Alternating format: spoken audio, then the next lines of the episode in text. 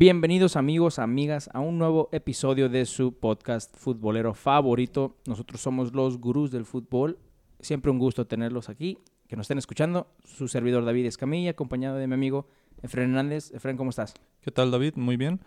Tenemos aquí un nuevo episodio, ahora sí un poco más polémico, con más debate, diferentes, diferentes puntos de vista, muchos elegidos por ustedes en las encuestas que tuvimos en Instagram y Facebook, por, lo, por la gran variedad de temas de los cuales necesitan o quieren nuestra información, decidimos este episodio dividir en dos partes las rivalidades que se gestionan en el continente americano y las rivalidades del continente europeo.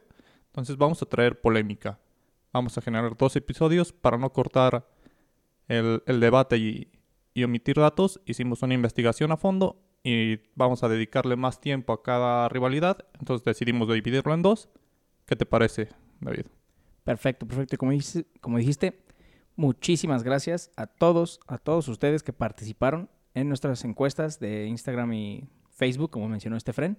Se agradece mucho. Como, como los hemos dicho, nosotros queremos que ustedes nos digan qué es lo que quieren escuchar. Fuera por nosotros empezamos a hablar de lo que se nos dé la gana del equipo, que se nos dé la gana de jugadores, pero a lo mejor no sean de su agrado o digan, eh, este no lo voy a escuchar porque no me interesa ni lo más mínimo ese equipo o lo odio, etcétera, etcétera, etcétera. Entonces, como dice Fred, sí. Y no nomás van a ser dos capítulos, porque hay muchísimas, muchísimas, como en cualquier deporte, muchísimas rivalidades de las que se pueden hablar. Y no nada más de entre equipo contra equipo. También hay liga contra liga, entrenador contra entrenador, jugador contra jugador, etcétera. Hay una infinidad de rivalidades en cualquier deporte, entonces no se preocupen, pero pues nos vamos a enfocar a las que mencionó este Fren. Sí, por ahora van a ser unas nivel básico, nivel principiante, las rivalidades quizá más conocidas. En las siguientes es un video que puede llegar a parte 3, parte 4, parte 10, por ejemplo. Hay rivalidades que, que no se conocen, pero de verdad a nivel local hay clásicos o derbis en, en otros países que de verdad son a muerte. Entonces iremos tomando, iremos subiendo el nivel, gurús. Esperemos suban con nosotros, investiguen con nosotros esa parte. Vamos a, vamos a definir primeramente qué es un clásico, David. ¿Qué necesita un partido para ser definido clásico en eh, que es una de las más grandes rivalidades en el fútbol? No tiene que ser un clásico, como decías. Hay rivalidades entre técnicos, hay rivalidades entre ligas, pero ¿qué es un clásico entre dos equipos? ¿Qué lo define? Así es, como dijiste, Fren. Es muy raro y a veces muy confuso para los que a lo mejor no están muy metidos en el deporte, o sea, muy, muy fanáticos, un fanático principal, se puede decir. Escuchas muchos términos. Uno de ellos, obviamente, es el clásico. Los clásicos, y más aquí en México.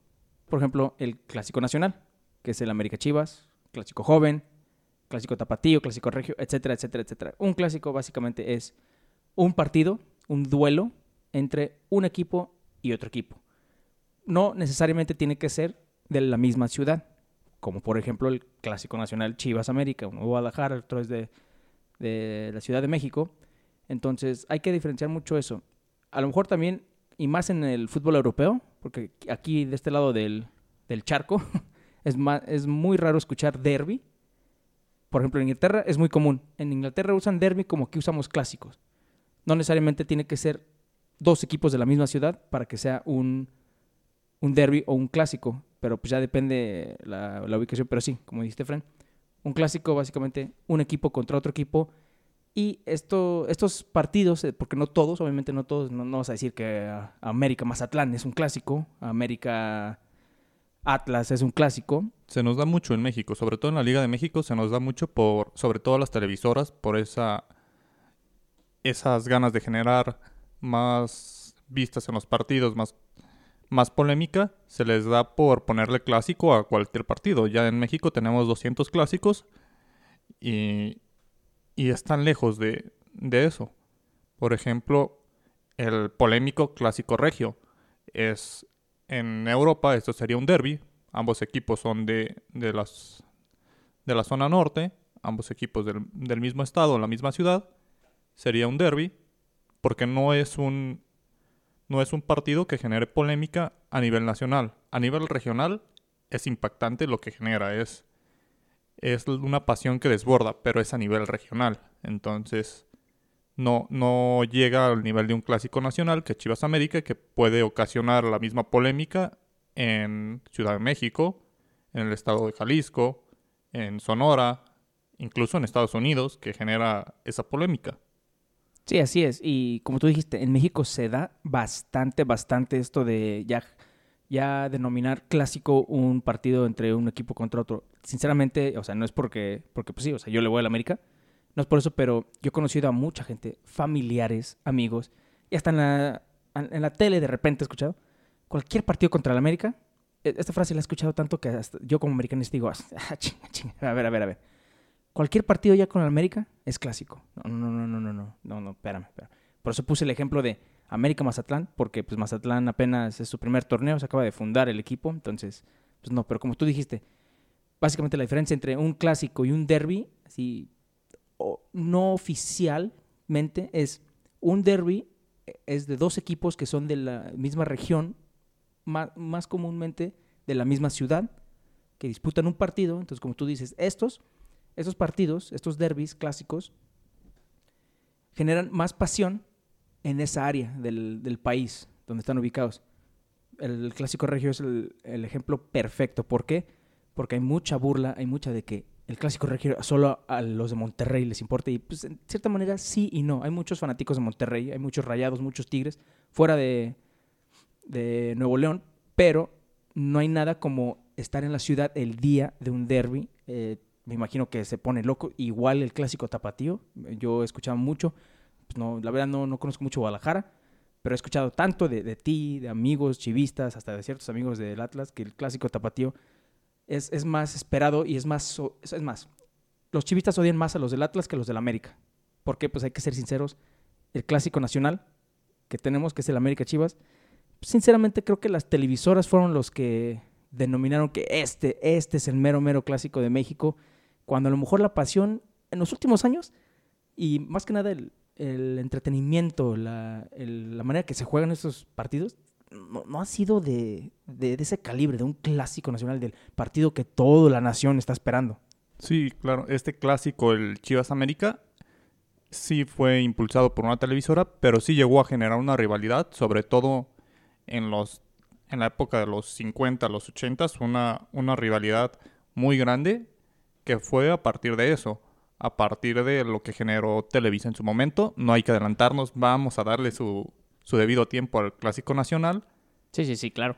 Con una buena investigación que nos, que nos dimos a la tarea. Entonces, empezamos con, con una rivalidad que ustedes eligieron. Fue muy dividida esta encuesta de rivalidades de técnicos en la selección mexicana.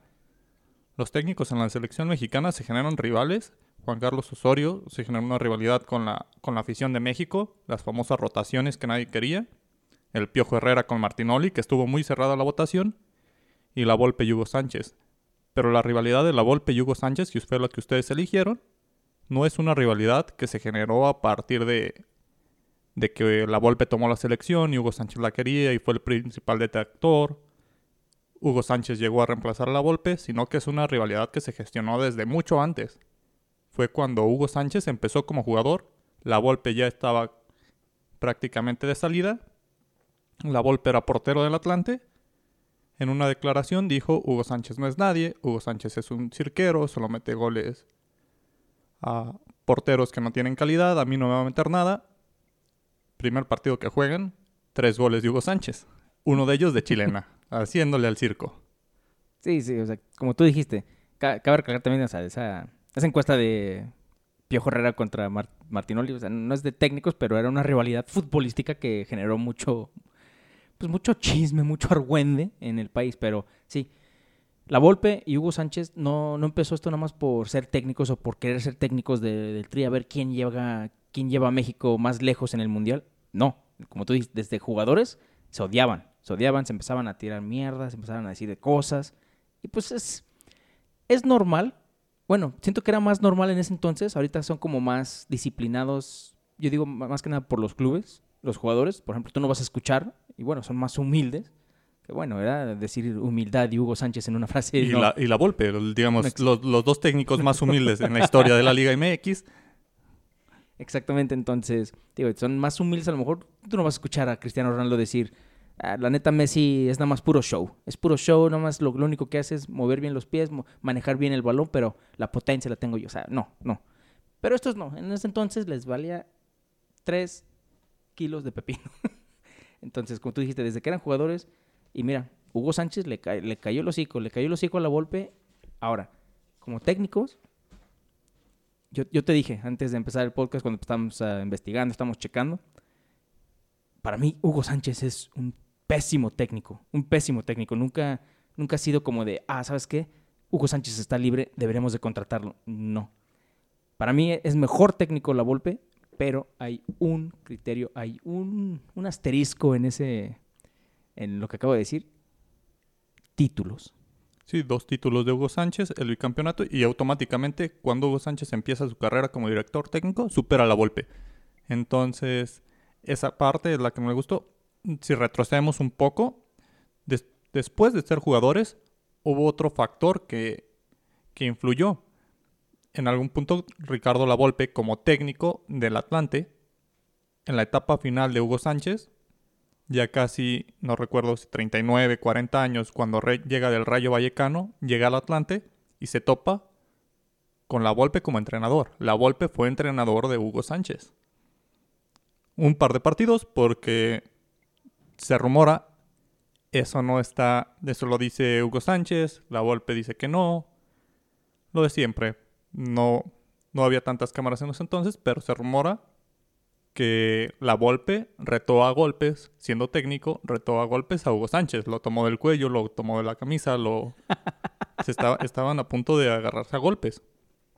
A la mexicana. Sí, estaban en, en una gira del Atlante en Austria. Posteriormente, después de esa bronca, Hugo Sánchez se queda en un equipo de Austria cedido para después volver al Atlante ya cuando la Volpe estuviera fuera. Pero sí, eso gestiona la rivalidad. Más tarde, en el 2003, la Volpe es nombrado técnico de la selección nacional. En el 2004, Hugo Sánchez gana el bicampeonato y Hugo Sánchez empieza a meter presión diciendo pues hay mejores técnicos, hay técnicos que ganan bicampeonatos y no están para la selección. Él ya con la humildad que lo caracteriza Hugo Sánchez, postulándose para técnico de la selección. Sí, y pues yo digo que tenías, bueno, todos tienen el derecho de, de decir, oye, ¿por qué no puedo yo ser técnico de la selección? Todos pueden decirlo, pero pues obviamente la selección te va a decir, neta, no, no, no empieza a decir estupidez. Ahora, igual le causo polémica, no sé, te digo, yo sigo pensando que Hugo Sánchez es un pésimo técnico. Lo único que tiene es ese bicampeonato que, ah, respetando al señor, ese bicampeonato duró mucho tiempo hasta que llegó el León y dijo, "Eh, no son los únicos, no son los únicos y aquí estamos. Entonces, para mí, ese bicampeonato es como más bien una cortina de humo en la, en la trayectoria de Hugo Sánchez. O sea, el, el güey se puede defender así como fui bicampeón, pero para mí ese equipo, o sea, si tú levantaste ese equipo de la nada, de la nada, así de que sabes que te dieron un equipo que estaba casi que peleando el descenso y lo, y lo hiciste bicampeón, tienes todo el respeto del mundo. Pero para mí, este, este Pumas, que él, que, con el que quedó bicampeón, fue un equipo que ya estaba formado, no necesitaban una, una mentalidad diferente que, pues bueno, ¿quién mejor que Hugo Sánchez con su gran humildad y su buen conocimiento como jugador, pues les dio para ser una, una potencia mínimo un año en la Liga MX? Sí, claro. Hugo Sánchez, pues teniendo eso, también con la selección, tuvo un buen pasaje el primer año. Recordemos la Copa América en la que cual llega con un tercer lugar. Una, una Copa América en la cual estuvimos cerca de la final, gestionada por Hugo Sánchez. Cuando todavía jugamos Cuando- la Copa América.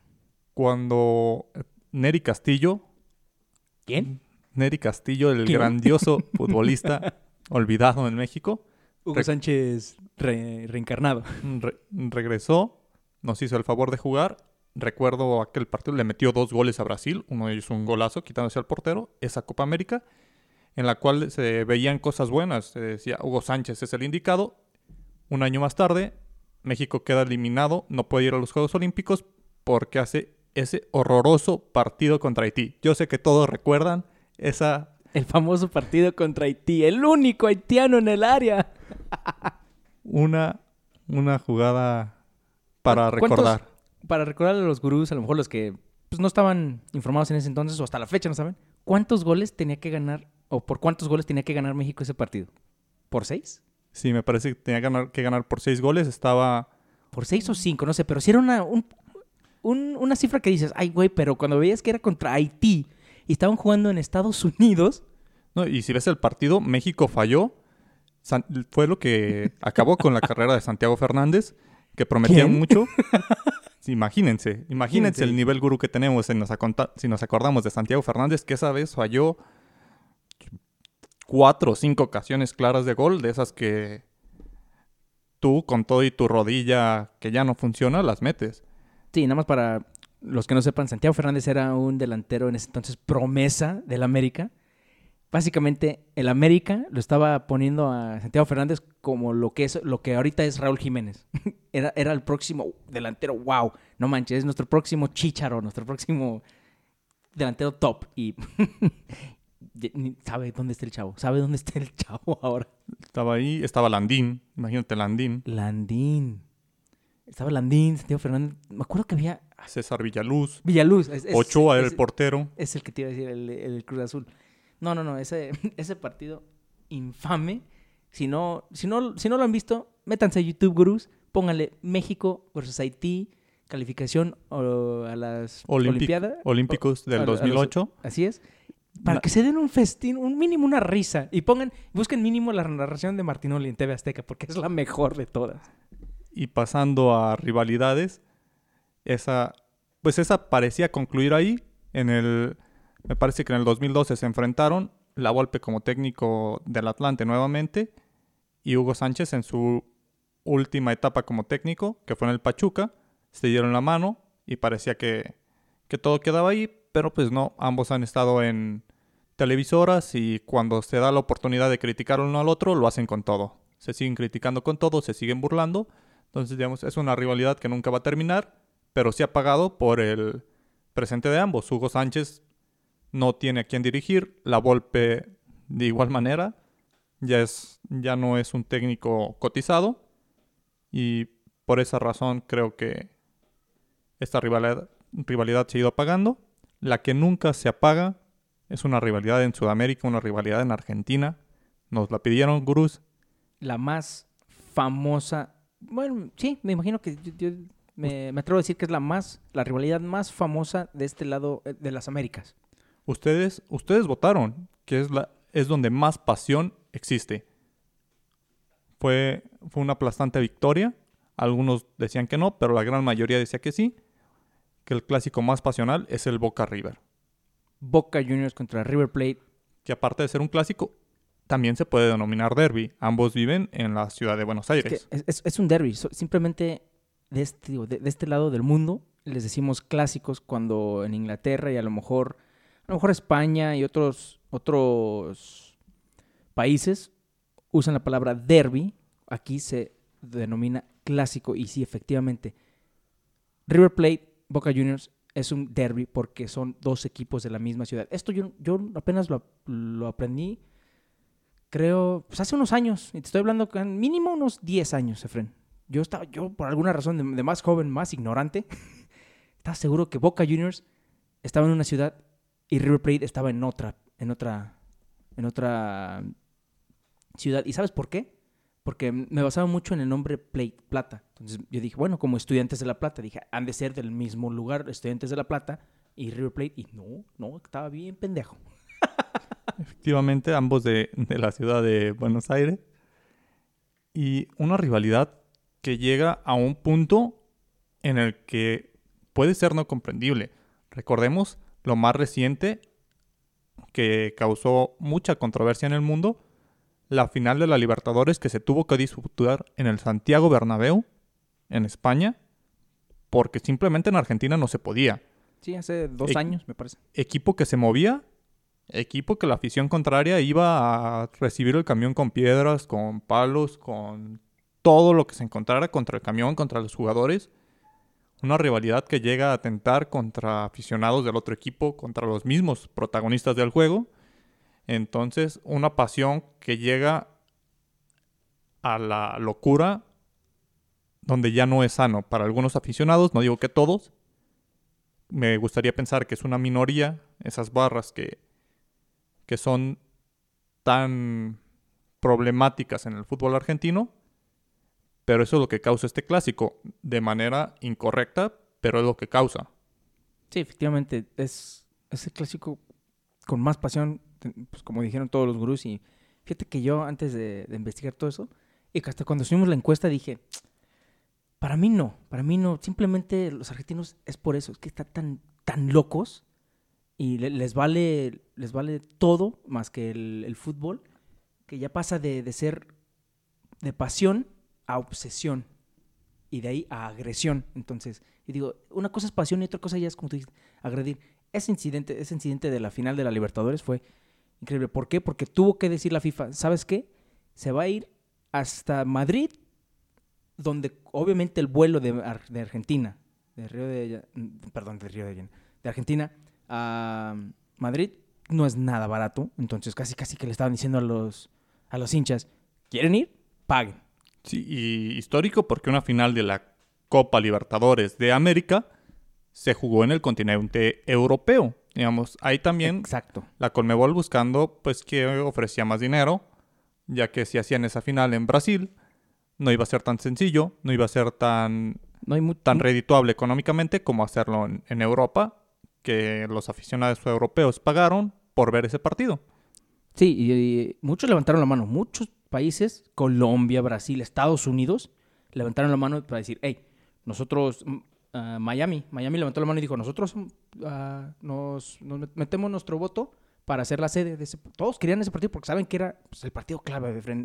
Era la vuelta, la ida quedó 2-2 en la bombonera, entonces...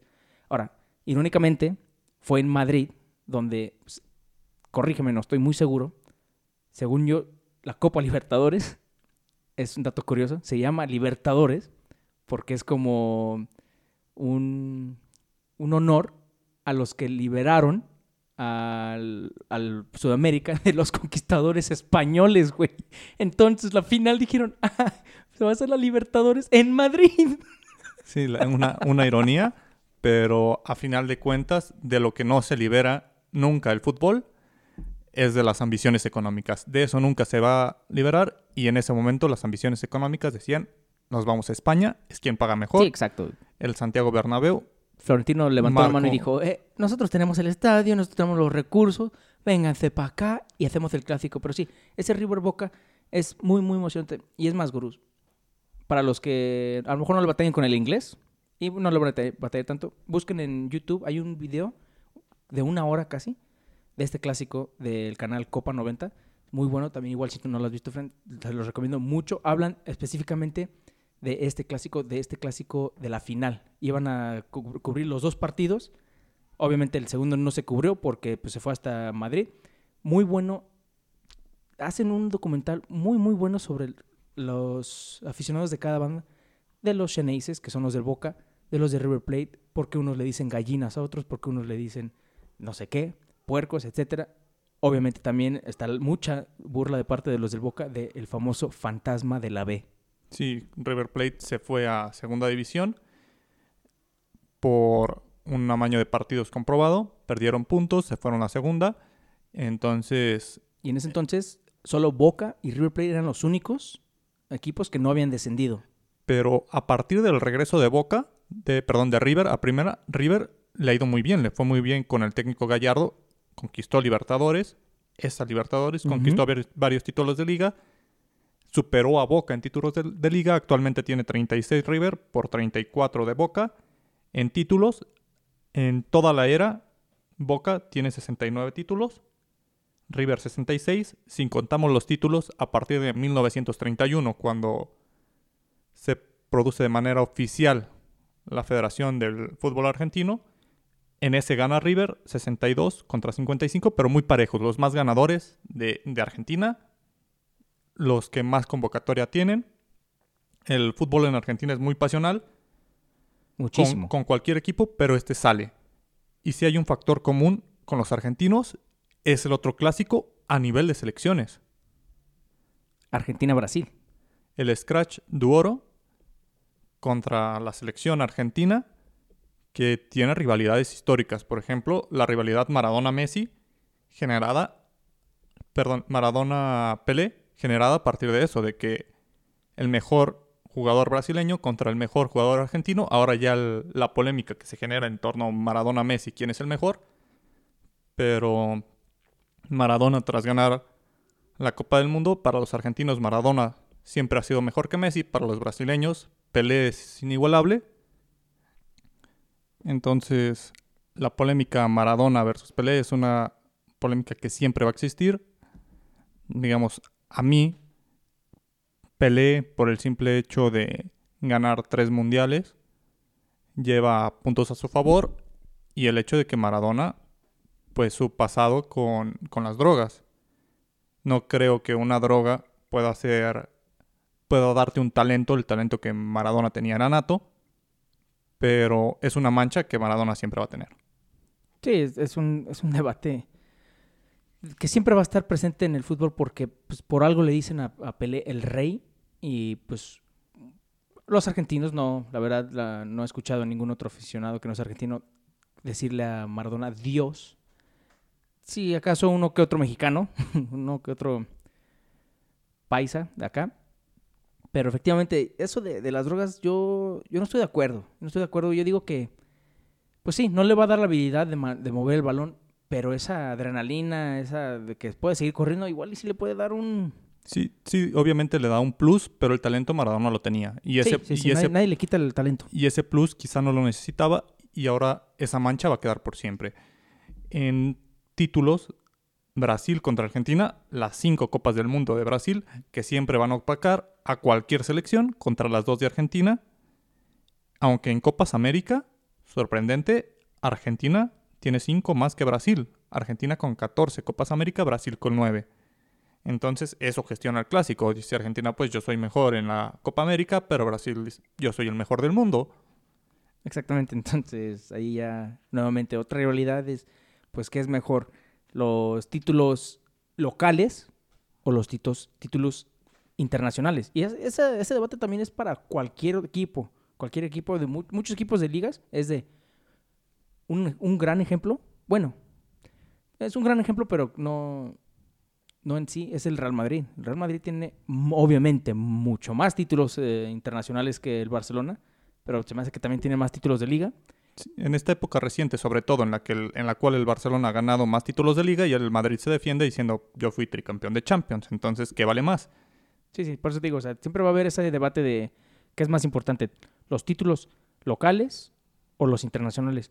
Eh, muchos van a decir, pues los dos, los dos, güey. Para ser un, equipo exitoso, tienes que tener títulos locales y también ser campeón internacional, porque pues tienes nada más fama en tu casa, en tu país, sino también en todo el mundo.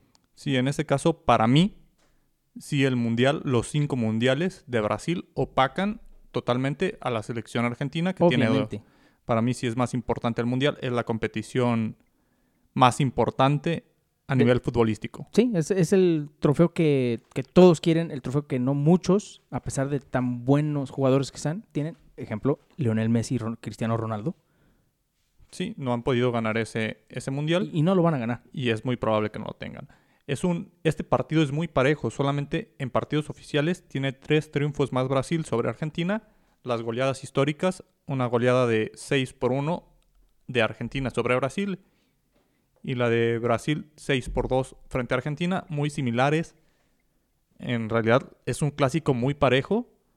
Sí, sí. Aunque Brasil siempre identificado por ese yoga bonito, siempre Brasil más querido que los argentinos en, otras partes del mundo.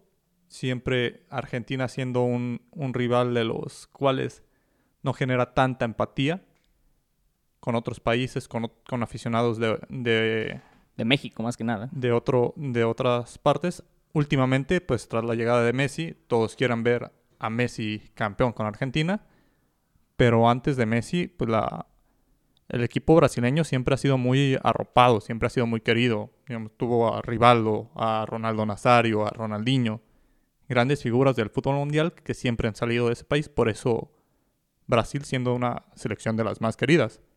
Ahora, para mí, Argentina puede haber matado matado a Brasil, decirle, aunque tengas dos más, aunque tengas más títulos del mundo, si Argentina con Lionel Messi hubiera, aunque lo hubiera no existe, hubiera ganado ese mundial del 2014, Fren, creo que no callabas a ningún argentino cuando se trataba de quién es mejor selección, Argentina o Brasil, porque hubiera sido un logro, ganar un mundial, por fin, Lionel Messi, un mundial, por fin, esta generación, esta generación de los noventas, vamos a decirle, ver campeón a su país, y en casa del rival, hubiera sido algo increíble, y para un argentino yo creo que hubiera sido el, ya el último, así que el, el último jaja, la última burla hacia los brasileños, pero pues bueno, el hubiera no existe, llegó Mario Götze y les dijo, ah, ah, eh, Alemania, no, no, nos llevamos el Mundial a Alemania, gracias. Sí, para cerrar con estas rivalidades más famosas en el continente americano, vamos a cerrar con la que todos están esperando, la rivalidad del México, el clásico nacional. El que supera al, al River Boca. El que, digamos, en México siempre es...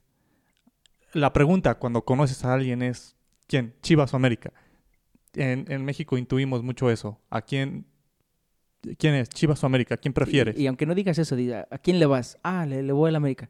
Sí, sí, tienes cara de americanista. O sí, sí tienes cara de, de, de chivista, de birria, como le, como le dicen unos. Sí, entonces este, este clásico que, como bien mencionamos al principio, un clásico gestionado a raíz de una televisora, pero que sí generó esa esa rivalidad. Si hubo un punto en el cual los clásicos llegaron a ser con, con una rivalidad que generaba odio entre ambos equipos. Recordamos las peleas que se llegaron a tener, peleas campales entre ambos equipos. Callejeras. En, en las cuales siempre esa rivalidad.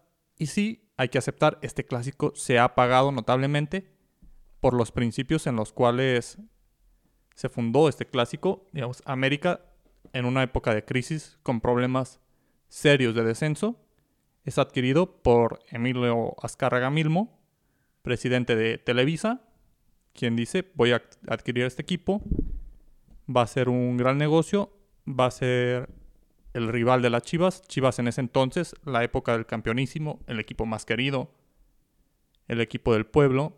Entonces llega Emilio Azcárraga y dice, bueno, voy a ser su contraparte, quiero ser el equipo que forme a los villanos, el equipo que sea de los ricos, el equipo que tenga figuras internacionales, el equipo que va a opacar a las Chivas y le invirtió mucho dinero, invirtió mucho en la publicidad, invirtió, digamos, de una manera, pues ya lo tenía, era dueño de Televisa, y se empezó a gestionar ese clásico. Empezó una rivalidad en la cual sobre todo en, la época de los 60 a los 80s, 90s, tuvo sus mejores capítulos. Recordemos un dato cuando expulsan al Tigre Sepúlveda, que les arroja la playera de Chivas, se las deja en el centro del campo, les dice a los americanistas, con esa playera tienen. Chivas termina ganando ese clásico, Tigre Sepúlveda recordado por la afición de Chivas por ese gesto en el clásico.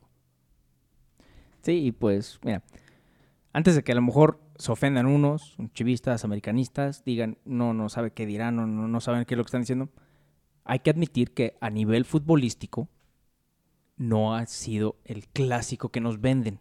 Al contrario, creo que si jugamos tú y yo, güey, tú haces tu equipo con un amigos que conoces, se ponen play del Chivas, yo juego con mis amigos que son americanos, damos más espectáculo, y así, imagina, imagínate. Pero sí hay que admitir, a nivel de afición, esa rivalidad sigue. Esa rivalidad sigue. Las burlas, la carreta, los insultos. A nivel de afición, sí hay pasión. Eso no, eso no se lo voy a quitar a ningún aficionado. Sí hay pasión. A nivel futbolístico, no. Sí, el nivel futbolístico del Clásico Nacional ha decaído. No, no han empatado ambos equipos en, en épocas en las cuales... En las cuales los dos los, están muy, muy bien O sea, hace mucho no tenemos un clásico nacional que es muy parejo. Es muy parejo que dices, es que los, y cuando digo parejo es de que los dos estén jugando un fútbol muy bueno y muy bonito, porque si ha, ha pasado que los dos andan de asco y dicen, pues están, están parejos, pues sí, porque los dos son, son unos pinches mensos, no, no están jugando a nada. Y pues obviamente si no están jugando a nada, ¿qué esperas si se van a enfrentar entre los dos? Es, es donde tenemos los, los famosos 0-0. Sí, y esta rivalidad, retomando a los años en la que la rivalidad era de verdad grande, América es, solamente se ha dado una final entre Chivas y América, ganada por el conjunto americanista 3 por 1. ¿Quién? ¿Quién ganó? Nada más, para, nada más para que te recuerdes. pues. Recuerden, gurús, solo ha habido una final y el ganador pues es el, es el obvio. Hay una final con polémica arbitral. Hay ya que, empezamos. Hay que aceptar, en ese entonces Chivas con suspendidos, varios suspendidos, varios suspendidos en un partido antes de la final. Chivas que se le daba eso, recordemos, hubo una semifinal. Es que les daba miedo, Fran, les daba miedo. Una, una de las peleas campales más grandes se dio en una semifinal. En la semifinal, Chivas elimina al América, se hace la campal y Chivas juega la final prácticamente ni siquiera con la banca, con lo que encontraron que pudieron meter porque prácticamente todo el equipo de Chivas y la banca estaba suspendido tras esa pelea campal y Chivas pierde esa final. Gracias a esa bronca, recordemos las peleas entre la famosa patada de Alfredo Tena a Fernando Quirarte en, en una de esas campales, la, los duelos Osvaldo Sánchez contra Cuauhtémoc Blanco. Esos son los que sí me acuerdo mucho. Cuauhtémoc Blanco a veces haciéndole, haciendo ver mal a Osvaldo Sánchez y Osvaldo Sánchez sacando unos tiros que, que no se sabía ni cómo. Parecían de Cobra Kai los cabrones.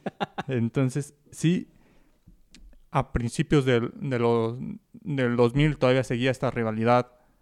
Cuando existían esas, esas figuras, cuando Chivas seguía siendo un equipo, digamos, Chivas no tiene tan arraigados en este momento esos valores o esa, esa identidad, no esos valores, sino esa identidad que tenía de ser un equipo del pueblo, de ser un equipo pobre. Sí, es ese amor a la camiseta. De ser un equipo de cantera, de ser un equipo que, Exacto, o sea, que, yo- estaba, que estaba formado por gente humilde. Ahora Chivas es una marca de las más grandes del continente, la más redituable en el fútbol mexicano, a mi opinión. Chivas es quien más ingresos genera por la afición que tiene en México y Estados Unidos. Entonces dejó esa parte de ser el, el equipo humilde, de ser el equipo del pueblo. Chivas ahora también es un, aunque sus dueños no lo admitan, Chivas es un equipo rico, al igual que el América. Entonces esa parte hizo perder un poco esa identidad del clásico. Sí, y como mira, lo dijiste perfectamente, perfectamente. Ya, ya es una marca, es una marca. El mejor ejemplo que si a lo mejor hay unos chivistas que dicen, no, claro que no. A ver, existió, para los que no se acuerden, o se les haya olvidado, existió Chivas USA. A ver, dime, dime por qué hacer un Chivas USA. Por el dinero, por el dinero, porque saben que tienen la marca. Entonces, con poner un Chivas USA con pinches jugadores que obviamente no eran todos mexicanos. Bueno, me imagino que no eran todos mexicanos. ¿no? Mandaban ahí a jugadores, Como el Cubo. eh, jugadores retirados de Chivas prácticamente. Ju- recordemos, jugó uno de los íconos de, de Chivas, Ramón Ramírez, que también tiene un papel importante en esta rivalidad. Cuando Chivas buscó hacer dinero a finales de, de los noventas, lleno de figuras, ese Chivas que fue campeón en el, en el 97, goleando a, a Toros Neza, lleno de figuras, cuando la promotora de Chivas decide vender el equipo, dos temporadas antes empezó a deshacerse de sus figuras, una de las más grandes y más cotizadas, Ramón Ramírez, pasa al conjunto americanista, siendo uno de, las, de los fichajes más polémicos que ha generado el fútbol mexicano, porque Ramón Ramírez lo dijo en entrevista, yo no quiero jugar en el América, me están obligando a jugar en el América. Uy, sí, le estaban obligando a billetazos al pobre. Y, y tanto fue que Ramón Ramírez no rindió en el América lo que rendía en Chivas. Ramón Ramírez del América no fue ni la mitad de lo que era de lo que era en Chivas. Digamos, aun cuando los jugadores tenían ese amor por la camiseta. Sí, tú, tú lo has dicho, ya se ha muerto ese, e- ese factor, ese, esa característica, el amor a la camiseta. Y la verdad, yo, a pesar de no ser fanático de Chivas, yo lo veo así. ¿Dónde están ya esos Ramoncitos Morales, esos Osvaldo Sánchez, ese Omar Bravo? Es más, hasta, hasta Héctor Reynoso, que para mí nunca fue un gran central, pero sentía el amor a esos pinches colores que hasta le metió un golazo a Ochoa en su primor. Yo me acuerdo mucho de, de ese gol que dije, Héctor Reynoso nos acaba de meter un gol. ¿Qué, qué está pasando? ¿Qué está pasando? Y de media cancha casi. Entonces, ¿qué, qué le pasó a ese, a ese amor? Ahorita, por ejemplo, me, co- corrobórame o confírmame, JJ Macías es de la cantera de Chivas. Sí. Sí, pero no le veo ese amor, no le veo esa pasión por Chivas. Me has contado que a lo mejor es porque de- tuvo problemas con la bueno, no la institución, pero con jugadores. Por eso se decidió ir a, de préstamo a León, donde la rompió, por lo visto, y pues ahorita regresó y no es el JJ que conocemos. No veo ningún jugador yo de Chivas, como dices tú, que se muera por esa camiseta. Los clásicos en donde era por pasión. Más, ni en, en el América también, o sea, pero pues bueno, o sea, si, poniéndome un poco mamón, pues cómo quieres que haya jugadores con amor a la camiseta si ya nos ya los exportamos todos a, a Europa, Fren? Entonces, eso es muy es muy difícil. ¿Dónde está ese Cuauhtémoc Blanco? Es más, Pavel Pardo también sin no sé si sal- no, no recuerdo Pa- si salió Pavel del, Pardo salió del Atlas. del Atlas, salió del Atlas, pero pues bueno. Bueno, el Atlas lo único mérito que le doy al equipo del Atlas, porque pues siempre pierden todos los clásicos tapatíos, desgraciadamente, es de que tienen una de las mejores canteras, o tuvieron una de las mejores canteras, fuerzas básicas de- del país. Entonces, ya no hay ese amor, ese amor al clásico, y siento que también por eso ya no ves tanto, pues tantas ganas de, de querer ganarle al rival en ese sentido. Ahora ya es más como, tiene que ganarles pues porque ya, la, ya está puesto, o sea, son, son las chivas, obviamente todo el país sabe que tenemos que ganarles. O es el América, ni modo que perdamos contra el América, chavos, vamos. No, ya no hay amor, ya no hay amor por la camiseta. Sí, y sobre todo eso, las figuras formadas en el equipo, muchas veces no siendo de la cantera, pero que se vuelven figuras, que se vuelven referentes del equipo, se van muy rápido. Entonces. Ni tanto, tanto Chivas como América, cuando han logrado ah, jugadores que, que llegan a esa comunión con la afición, han sido vendidos. En América el caso de Marchesín, de Guido Rodríguez, de Raúl Jiménez, de Edson Álvarez. En Chivas el caso de Orbelín Pineda, de Rodolfo Pizarro, de Alan Pulido, que fueron ventas, sobre todo en Chivas, muy criticadas. En América fueron al continente europeo a cumplir un sueño. En Chivas se fueron prácticamente porque les pagaron con, con, con muchos billete verde el, el pago en dólares para Sí, hu- hubo un, un millón de razones por las que se decidieron varios, ir. varios millones de razones por las cuales los vendieron. Porque cuando Rodolfo Pizarro se fue a Monterrey, Rodolfo Pizarro también dio declaraciones muy polémicas, al igual que Alan Pulido. Yo no me quiero ir de Chivas, pero me están forzando a irme. Lo mismo pasó con, con Orbelín cuando se va a Cruz Azul. Entonces Chivas, la, la destitución de Matías Almeida, cuando estaba formando unas Chivas que, que empezaban a tener esas figuras. Digamos, ahorita actualmente alguien que, que es referente en Chivas, que es el que siente los colores, el que se echa el equipo al hombro, el Cone Brizuela, que tampoco es formado en Chivas, pero de ahí en más no hay. Sí, es lo que te digo, ya no hay, ya no hay amor, ya no hay esa, esa pasión. Y los que sí, los que sí que salen a lo mejor de la cantera, no, no les dan esa, esa oportunidad. Tanto de Chivas, no, no, no, no podía dar un ejemplo porque la verdad no sé. Pero del América, por ejemplo, yo sé que el, el segundo portero, este Jiménez, del América, él salió de la cantera. Él, él ama al América, él lo ha dicho en entrevistas y todo. Y la verdad, no le han dado la oportunidad porque pues obviamente regresó el hijo pródigo, que ha quedado de- a deber en unos partidos, si no es que la mayoría, este Ochoa. Cuando ya por fin Jiménez vio como que esa luz al final del túnel, que dijo, ya está mi titular indiscutible del equipo de mis amores, pues llegó, el, regresó el hijo pródigo y le dijeron, ¿sabes qué? Vete otra vez a la banca, no, carnal, a calentarla un poco y ya si se lesiona Ochoa, pues ya sabes que tienes tu lugar. Entonces, sí hay, sí hay. Edson, Edson es otro de los jugadores que también fue, creo que de los últimos que realmente siente los colores de, de la, de la camisa, de la institución, hasta la fecha. Lo, lo ha puesto así en redes todo, que sigue viendo los partidos de la América. Raúl Jiménez, otro de ellos. ¿Por qué digo todo esto? Porque el último, el último en, en ser exportado, bueno, no recuerdo si fue el último, si primero se fue él o Laines.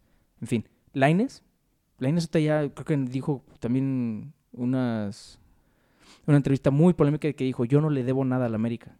Para muchos americanos dijeron, hijo de tú, como que no le debes nada, nosotros te sacamos, nosotros te formamos, nosotros fuimos los que, gracias a nosotros, te, te fuiste a Europa a hacerte güey. En fin, ya no sientes amor, ojalá, ojalá ya se, se vuelva a sentir ese amor y pues de Chivas, como tú dijiste, más que, más que decirle a la afición, se lo merecen, pueblo, somos el equipo del pueblo. No, buscan el dinero, buscan el dinero porque saben, este güey ya está en su máximo, lo podemos vender por tanto. Y lo hacen. Es muy triste la situación, pero pues así se maneja México, así se manejan esas dos instituciones. Sí, tristemente se ha dejado la pasión por lo económico, pero pues esperemos en algún momento el clásico retome esa, esa pasión, esa intensidad que le conocimos. Ojalá. Y brindar sobre todo ese buen espectáculo para todos los aficionados. Por el momento dejamos esta, esta parte de rivalidades del continente americano. Síganos haciendo llegar esas rivalidades que quieren que veamos. Vamos a tener más partes. Les, les comentamos, vendrá la parte 2 la, de estas rivalidades. Ahora tomando el continente europeo con algunas de las que nos mencionaron. Y para despedirnos, David, y sobre todo, pues que estén al pendiente de este episodio 2. ¿Algo que quieras comentar? Nada, simplemente muchas gracias nuevamente por participar en las encuestas que hacemos para estos capítulos de, de los jueves. Y pues nada más síganos, síganos, sigan al pendiente de estas encuestas porque pues para cada capítulo de estos sí vamos a tener una encuesta para pues, saber qué es lo que quieren saber. No queremos nada más nosotros escoger el tema de repente y digamos, pues ni modo, tienen que escuchar ese tema porque pues nosotros lo decidimos. No, a lo mejor en uno sí, en uno sí, pero no queremos que sea así. Entonces, como dice Fred, el próximo capítulo, que yo creo va a ser para la próxima semana, próximo jueves, vamos a hablar de los clásicos o derbis del continente europeo. Entonces, estén atentos. Muchas gracias por acompañarnos el día de hoy. Recuerden seguirnos en Instagram, seguirnos en Facebook, escuchar los episodios nuevos cada semana, cada lunes y cada jueves. Hay veces que los capítulos de lunes son uh, subidos hasta el martes, pero eh, porque no, no, nos hemos puesto bien nuestra agenda, eh, Fren y yo, pero síganos por favor. Fren, ¿algo más que quieras decir? No, pues muchas gracias a todos ustedes por escucharnos. Recuerden, todos somos gurús, todos tenemos esa, esa polémica por generar, ese amor, esas opiniones que, que pueden debatirse. Todos somos gurús del fútbol todos somos un director técnico en nuestro interior. Busquen, escuchen con, con frecuencia estos podcasts. El de la siguiente semana de las rivalidades europeas les traigo ahí unos datos interesantes. Entonces estén al pendiente. Ese episodio de la siguiente, este, este me gusta mucho. El de la siguiente semana también va a estar muy bueno. estén al y los que siguen. Muchísimas gracias por acompañarnos nuevamente soy su servidor David Escamilla, acompañado de Efraín Hernández. Nosotros somos los gurús del fútbol y recuerden que nosotros queremos llevarlos a la nirvana futbolística. Nos vemos.